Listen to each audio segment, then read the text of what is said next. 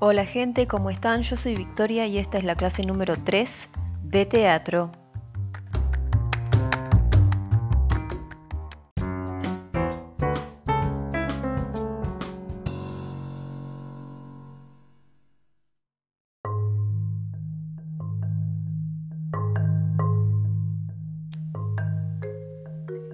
En esta clase vamos a desarrollar un poco más lo que vimos la clase pasada, la clase 2, sobre la voz expresiva. Recordemos la importancia de la modulación, de las pausas, de la respiración, de preparar la voz antes del de ejercicio o lo que tengamos que, que realizar.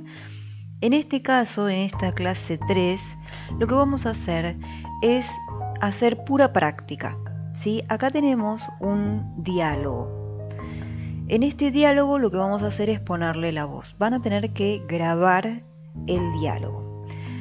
Voy a hacer un, paréntesis para aclarar lo siguiente. La grabación la pueden practicar muchas veces y luego de que una de esas tantas, la que más les guste, va a ser la que puedan enviar. No necesariamente tienen que enviar la primera y una única que hagan. Esto como es un ejercicio, lo pueden ir practicando, de hecho lo pueden ir practicando con otra persona, pueden hacer pausas en la grabación, etc. Ahora sí, adentrándonos al ejercicio, vamos a ver en la hoja de, de las actividades que tenemos un diálogo. Este diálogo está extraído de una obra que se llama Me caso del autor Nadil Harms. Esto es importante porque si ustedes después quieren averiguar de dónde proviene o, abordar algunos otros ejemplos similares, pueden buscar al, autor y, buscar algunas obras de él. Recordemos que en, esta lectura del diálogo vamos a tener la línea de diálogo y las palabras que van a ser las que vamos a ponerle la voz. Acá no tenemos ninguna acotación de quién está hablando. Muchas veces cuando tenemos un diálogo escrito, suele estar escrito por el autor quién es el que está hablando. Por ejemplo, fulano dice algo, Mengano le responde, fulano retruca, Mengano vuelve a responder, etc. En este ejemplo es muy interesante y por eso se los quise acercar, porque no dice quién habla. Esto significa que puede ser una persona consigo misma, una persona con otra, pueden ser varias personas, pueden ser muchísimas personas las que estén hablando entre sí.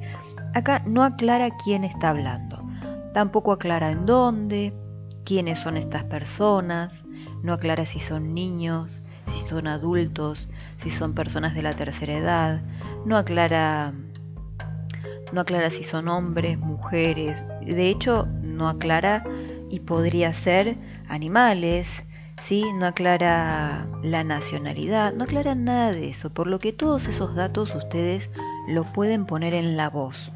No aclara si son personas nerviosas, tranquilas. Esto es dato importante para tener en cuenta a la hora de ponerle la voz.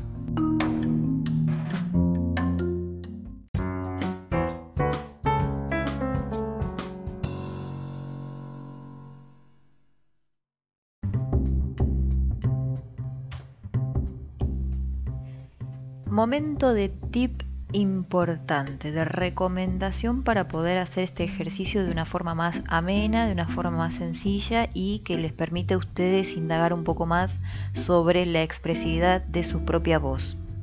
Una de las recomendaciones que yo quiero acercarles es, aunque no lo escriban, aunque no esté en, en la hoja, aunque no esté en ningún lado, ustedes antes de poner la voz, piensen medianamente, mínimamente quiénes son, qué situación es, a dónde están, ¿sí? cómo es la persona que va a hablar, cómo es físicamente, cómo es emocionalmente.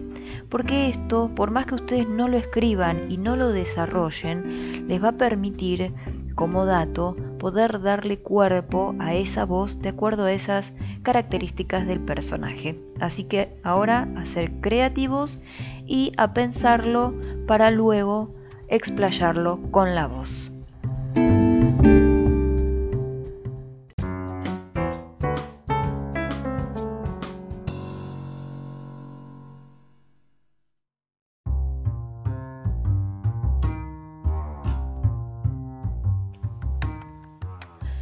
Habiendo dicho todo esto, espero que puedan hacer la actividad.